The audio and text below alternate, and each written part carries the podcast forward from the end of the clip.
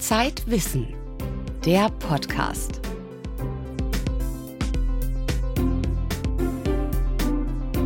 Herzlich willkommen beim Zeitwissen Podcast. Heute haben wir für Sie folgende Themen.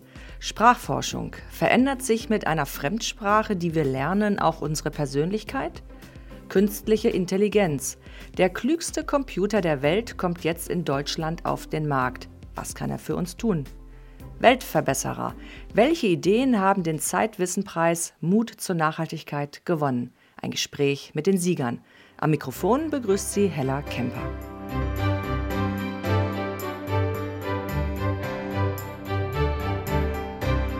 Schauspieler und Karnevalisten haben es leicht. Sie verkleiden sich, schlüpfen in andere Rollen, probieren aus, ein anderer zu sein. Sprachforscher aber sagen, dass man dafür nicht unbedingt eine Verkleidung braucht, mit Worten geht es auch. Eine Fremdsprache kann wie ein Kostüm wirken. Wie?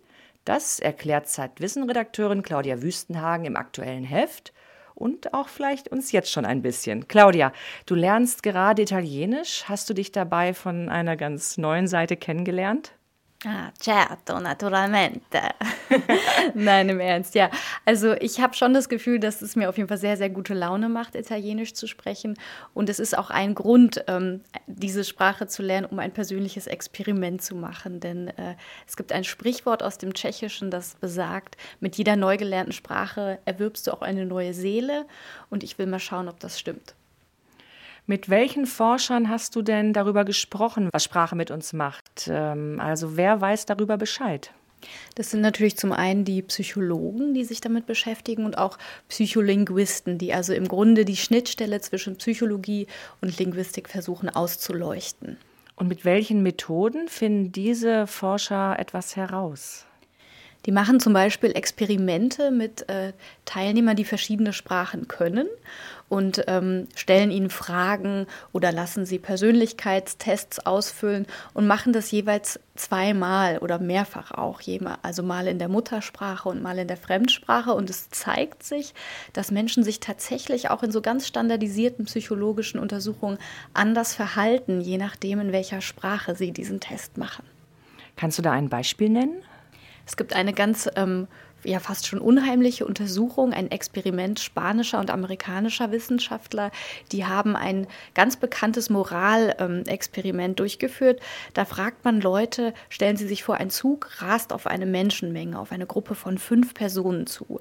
Und die einzige Möglichkeit, diesen Zug aufzuhalten, besteht darin, einen anderen kräftigen Mann von einer Brücke auf die Gleise zu schubsen, damit eben dessen Körper den Zug bremst.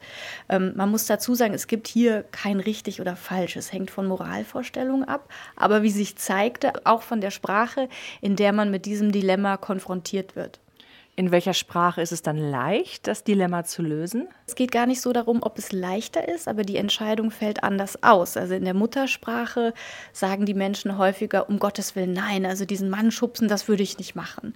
Aber in einer Fremdsprache entscheiden sich viel mehr Leute dazu, diesen einen Mann zu opfern, um die fünf anderen zu retten. Also man könnte fast sagen, dass sie ein bisschen skrupelloser oder kühler handeln.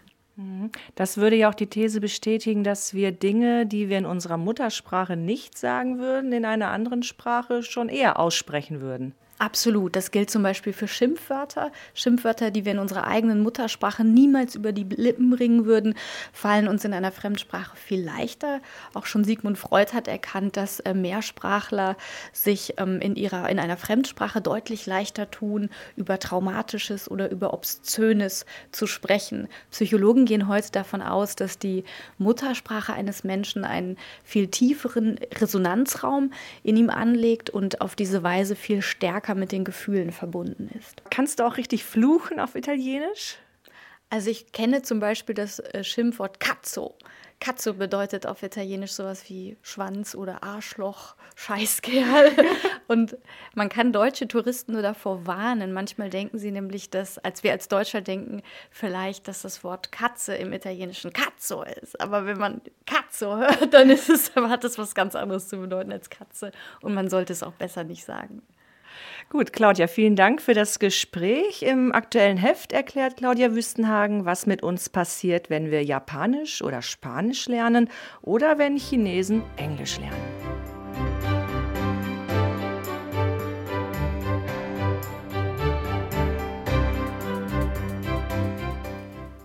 Seit Jahrzehnten versuchen Forscher, Computern das Denken beizubringen. Aber das Forschungsgebiet der künstlichen Intelligenz sorgte immer wieder für Enttäuschung.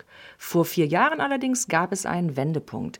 Ein Computer besiegte den besten menschlichen Champion in der Quizshow Jeopardy, bei der man Sprache verstehen und ziemlich viel über die Welt wissen muss. Diese Computertechnik ist jetzt reif für den Alltag und soll auch nach Deutschland kommen. Max Rauner hat sich mit den Herstellern unterhalten.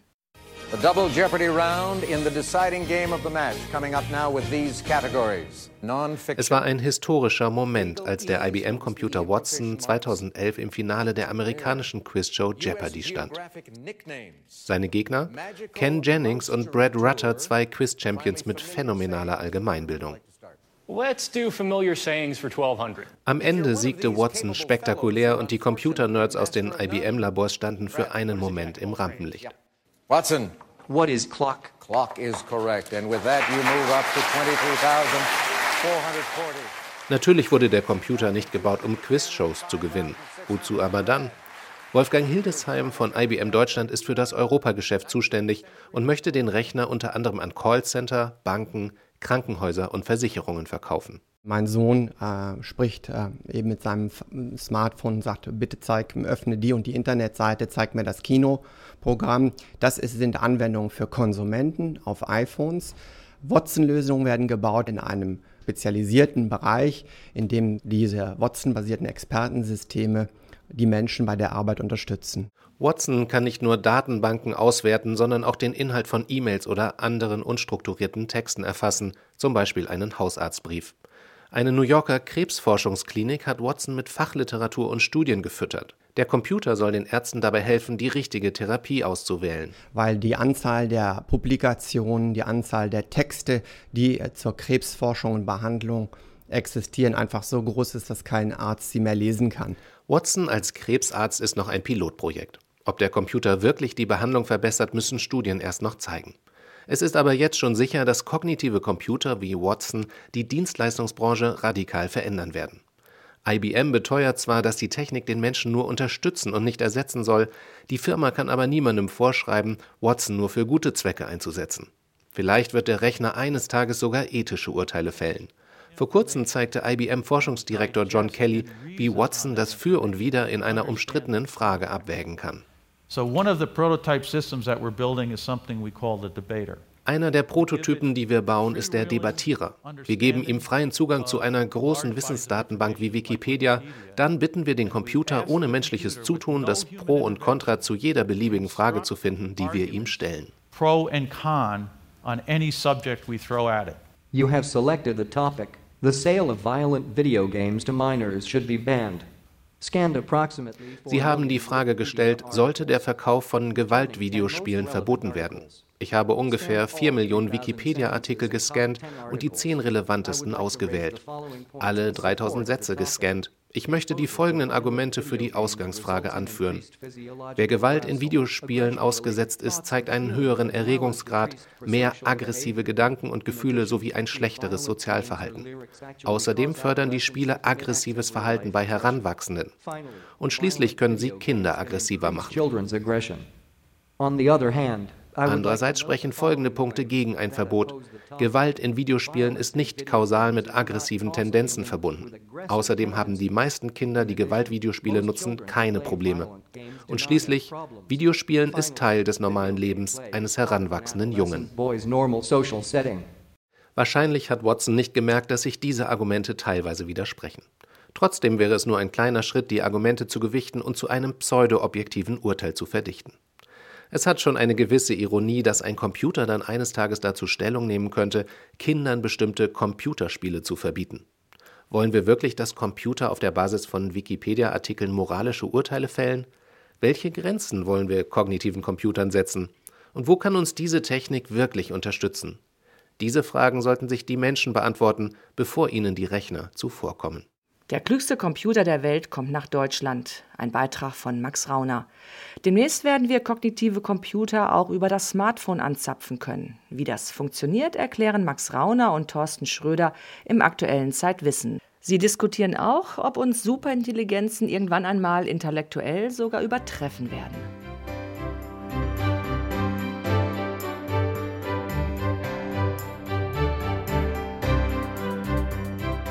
Die Welt verbessern ist gar nicht so schwer. Was man dafür braucht, gute Ideen und Mut, sie umzusetzen. Das will Zeitwissen fördern und vergibt darum alljährlich den Preis Mut zur Nachhaltigkeit. Gewonnen haben ihn dieses Mal der Architekt Van Bole Menzel und der Solarkiosk-Gründer Andreas Spieß. Wir haben uns beim Zeitwissen-Kongress in Hamburg mit beiden unterhalten. Van Bole Menzel, herzlichen Glückwunsch zum Zeitwissen-Preis. Billigmöbel ist ja was, das assoziiert man normalerweise mit äh, was Negativem, aber Sie drehen das ins Positive. Können Sie nochmal die Grundidee Ihrer, Ihres Konzepts erläutern? Bei den Hartz-IV-Möbeln geht es eigentlich gar nicht so sehr um Möbel oder um Baupläne, sondern um Selbstermächtigung. Ich habe Baupläne ins Netz gestellt, die alle inspiriert sind vom Bauhaus. Das heißt, die sehen super zeitlos und schick aus. Und ich möchte die Leute ermutigen, etwas zu tun, was sie vorher noch nie gemacht haben, zum Beispiel einen Stuhl bauen oder ein Bett oder einen Schrank. Und die Menschen sollen sozusagen selbst bestimmen, wie sie wohnen wollen, was für sie eine Wohnlichkeit ist, was, was für sie ein gutes Leben ist letztendlich und nicht die Industrie. Bis jetzt stand dafür ja eher das Billigregal von Ikea. Was ist der Unterschied?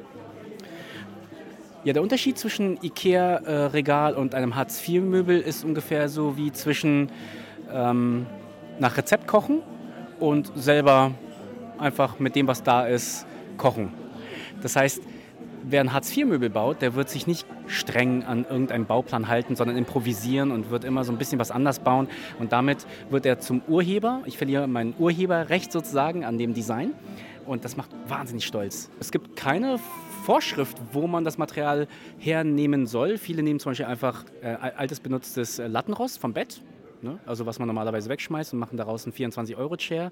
Es gibt ja immer irgendwie Holz, was irgendwo rumliegt auf der Straße oder im Keller. Oh, das war mein Sohn, der gerade hier auf meinem, auf meinem Arm äh, sitzt. Den habe ich immer mit dabei. Es geht Ihnen ja jetzt nicht nur um ein paar Regale, sondern um eine ganz neue Form des Wirtschaftens. Wie stellen Sie sich den Kapitalismus vor, in dem dieses Prinzip funktioniert? Unsere Wirtschaftsordnung ist im Moment so aufgebaut, dass wir nur dann ein guter Bürger sind, wenn wir extrem viel kaufen. Und die Zeit, die wir einsetzen, sollte möglichst so sein, dass wir möglichst viel verkaufen. Und zwar alles, nicht nur unsere Arbeitszeit, sondern auch uns selbst, äh, alles. Und das führt zu ganz vielen Problemen. Und wenn man Dinge selber baut, selber entwirft, selber kocht, selber repariert, wenn man auf einmal selber Herr wird ähm, äh, der Güter um einen herum, die, die man so zum Leben einfach braucht, dann springt man aus diesem Kreislauf raus. Ne, und das, das, äh, das nimmt den Druck raus aus diesem Wirtschaftssystem, wo ja alles immer wachsen muss und wo immer schneller verkauft werden muss und Märkte erschlossen werden müssen. Ähm, es ist ein Weg, um so ein bisschen äh, das Böse und die Geschwindigkeit rauszunehmen aus dem Turbokapitalismus. Deutschland ist ja ein Land, das lebt davon, dass hier Autos verkauft und produziert werden, dass es riesige Industrien gibt, Maschinenbau. Wie wäre das skalierbar, Ihr Konzept? Die Frage nach der Skalierbarkeit kommt von einem Ökonomen. Und äh, die Frage ist nicht gut.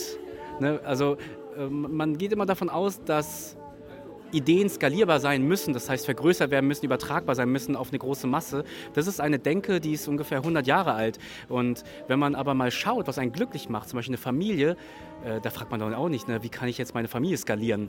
Es, ist, es, kommt nicht auf die Menge der Familienmitglieder an für das Glück in einer Familie, sondern es kommt auf die Qualität an. Deswegen ist die Frage nach der Skalierbarkeit für mich überhaupt nicht relevant. Für mich ist noch nicht mal relevant, ob es eine Firma sein muss. Die Hartz-IV-Möbel zum Beispiel haben manche Ökonomen schon als Firma bezeichnet, bei der jeden Monat Hunderte von Möbeln produziert werden in ähm, sieben unterschiedlichen Ländern. Und ich habe praktisch über 20.000 Mitarbeiter. Ne, das sind so die Anhänger in meiner, in, in meiner Fangemeinde, in der Crowd. Aber alle unbezahlt. Und es gibt keine Lagerkosten, es gibt keine Logistikprobleme, es gibt keine Kinderarbeit, es gibt keine Verschwendung von, von Ressourcen. Und das alles, ohne dass ich eine Visitenkarte habe und ein Büro. Also so haben es manche Ökonomen auch schon betrachtet. Das finde ich sehr interessant, dass man halt ähm, Dinge, die einem Spaß machen, ökonomisiert. Aber ich denke, das muss man nicht. Wovon leben Sie? Ich lebe im Moment von Spenden, kann man sagen. Ich habe aufgerufen, ähm, meine Existenz mitzutragen. Jetzt könnte man denken, das ist ja super egoistisch. Also warum sollte denn man ähm, meine Miete zahlen und mein Essen? Dahinter steckt aber ein Gemeinschaftsgedanke. Ich würde nämlich gerne meine Zeit und meine Kreativität einsetzen, um der Gemeinschaft zu helfen. Das kann ich aber nur dann machen, wenn ich nicht 40 Stunden in irgendeinem Büro sitze und irgendwelche Sachen verkaufe, die keiner braucht. Und um mich davon frei zu machen, um mir Zeit frei zu schaufeln, habe ich aufgerufen, ich nenne es demokratisches Stipendium. Und tatsächlich haben sich 200 Leute zusammengefunden, die einfach äh, mir pro Monat 1500 Euro schenken. Das denke ich sollte ausreichen, um zu überleben in Berlin. Und davon lebe ich gerade. Auch Andreas Spieß will die Welt nachhaltiger gestalten. Er hat den Zeitwissenpreis in der Kategorie Handeln gewonnen. Herr Spieß, wie kamen Sie auf die Idee, in Afrika plötzlich Kioske aufzustellen mit Solarzellen? Das Grundkonzept kommt aus meiner bisherigen Tätigkeit in Afrika als Unternehmer äh, im Solarbereich, in der ich festgestellt habe, dass es fantastische Produkte gibt. Es gibt einen riesigen Markt für diese Produkte, aber der Markt weiß nichts von den Produkten und die Produkte wissen nicht, wie sie zum Markt kommen. Können Sie mal konkret sagen, wie so ein Kiosk aufgebaut ist, wie sowas aussieht? Ähm, das ist eine, eine photovoltaische Leistung zwischen 1 bis 2 kW momentan. Wir bringen das nicht als fertiges Produkt in den Ort, sondern wir bringen die Einzelteile in den Ort und dann wird das vor Ort aufgebaut. Da ist ein Copier dabei, da ist ein Multiple Phone Charging dabei, das heißt, wir können bis zu 80 Telefone gleichzeitig aufladen. Satellitenfernsehen, Internetzugang äh, und andere Nutzbarkeiten, die dann von den jeweiligen Örtlichkeiten abhängen. Herr Krückeberg, Sie sind äh, Mitgesellschafter der Solar Kiosk GmbH. Sie wollen am Ende Geld damit verdienen. Was ist das Geschäftsmodell? Niemand muss für diesen Solarkiosk Geld hinlegen. Das wäre schlicht und einfach auch zu teuer. Wir stellen den Kiosk, der macht Business von Day One für den Operator. Und äh, von daher sind die Kosten im Grunde genommen egal. Meine Rolle ist es als CTO, die Kosten natürlich extrem runterzubringen. Ja, also seit wir angefangen haben, haben wir von dem ersten Prototypen zu dem, was wir jetzt machen, wir sind in der Serienproduktion, inzwischen in Kenia und Ghana und Äthiopien produzieren wir vor Ort. Ähm, haben wir die Kosten auf 10 Prozent der ursprünglichen Kosten mal gebracht und äh, gedenken es auch weiter runterzubringen. Also wie gesagt, die Kosten des Kiosks sind nur für uns wichtig. Wir verkaufen das nicht, sondern wir machen das zusammen. In, in Ergänzung dazu, wir gehen mit oder entscheidend in das finanzielle Risiko, weil wir an diesen Markt einer afrikanischen Community in einer ländlichen Gegend als Zukunftsmarkt glauben. Wir investieren in diesen Markt. Wir investieren in die Menschen, mit denen wir da arbeiten. Das machen wir zum Teil aus sozialen Gesichtspunkten, deswegen sind wir Social Entrepreneurs, das machen wir aber auch aus wirtschaftlichen Gesichtspunkten, weil wir glauben, dass in diesen Gebieten morgen die Musik spielen wird. Weil wir aber sagen, der Solarkies muss noch in 20 Jahren funktionstauglich sein und dort stehen, weil ja der Markt gerade erst im Entstehen ist, haben wir auch höhere Ausgangsinvestitionen, die wir aber vorfinanzieren und dann über, den, ähm, über das Business, was wir in dem Kiosk machen, wieder amortisieren. Bekommen Sie 10 Cent pro Kilowattstunde für den Strom, mit dem dort Handys aufgeladen werden? Genau, man, wir, wir, haben, wir haben eine, eine, eine, interne Berechnung, aufgrund derer wir den Strom als Leistung nicht verkaufen, sondern einen Service verkaufen. Und in dem Service ist aber natürlich ein Kilowattstundenpreis inkludiert. Das ist richtig. Der liegt nicht bei 10 Cent, der liegt, der liegt woanders. Das ist auch von Land zu Land völlig verschieden. Aber im Grunde genommen ist das Businessmodell besteht aus drei Säulen. Einmal die Energieservices, die wir anbieten. Das ist dann der Strompreis, wie Sie das ausdrücken. Dann über Solarprodukte, die wir verkaufen. Das sind diese nachhaltigen Produkte, die ja für diese Märkte entwickelt worden sind, die aber bisher noch keinen Zugang zu den Märkten gefunden haben. Und die dritte Säule ist, wir verkaufen auch Kekse oder ein Kondom oder einen Stift, aber wir achten immer darauf, dass es anständige Qualität ist. Wie viele Kioske haben Sie bis jetzt aufgestellt und wie wird es jetzt weitergehen? Wir haben knapp 50 Kioske in insgesamt zehn Ländern, ähm, sieben davon in Afrika. Wir ähm, sind in diesem Jahr werden wir ein Wachstum von über 200 Prozent haben. Das heißt, wir werden am Ende des Jahres 200 Kioske stehen haben. Und wir sind jetzt gerade dabei, die Finanzierung für die Jahre ab 2016, in denen wir Tausende von Kiosken aufbauen und betreiben wollen, mit unseren Partnern vor Ort auch finanzieren zu können. Mehr über die Ideen der Preisträger erfahren Sie auf der Facebook-Seite von Zeitwissen und im aktuellen Heft. Über den Kongress berichten wir außerdem in der kommenden Ausgabe. Dort haben wir auch mit dem Risikoforscher Ortwin Renn diskutiert, um welche Risiken wir uns wirklich sorgen sollten. Auch Mahatma Gandhi war ein Weltverbesserer. 1925 formulierte der Inder die sieben Sünden der modernen Gesellschaft. Politik ohne Prinzipien, Reichtum ohne Arbeit, Wissenschaft ohne Menschlichkeit und andere. Sie klingen heute so aktuell wie damals. In unserer neuen Serie interpretieren Zeitwissen-Autoren Gandhis Thesen. Im aktuellen Heft erfahren Sie außerdem, was die Wissenschaft über die Trendfarbe des Sommers weiß und Sie lesen, was mit uns Menschen passiert, wenn die Dunkelheit hereinbricht. Ein Alphabet der Nacht von Z wie zu Bett gehen bis A wie aufstehen. Das war der Zeitwissen Podcast. Am Mikrofon verabschiedet sich Hella Kemper.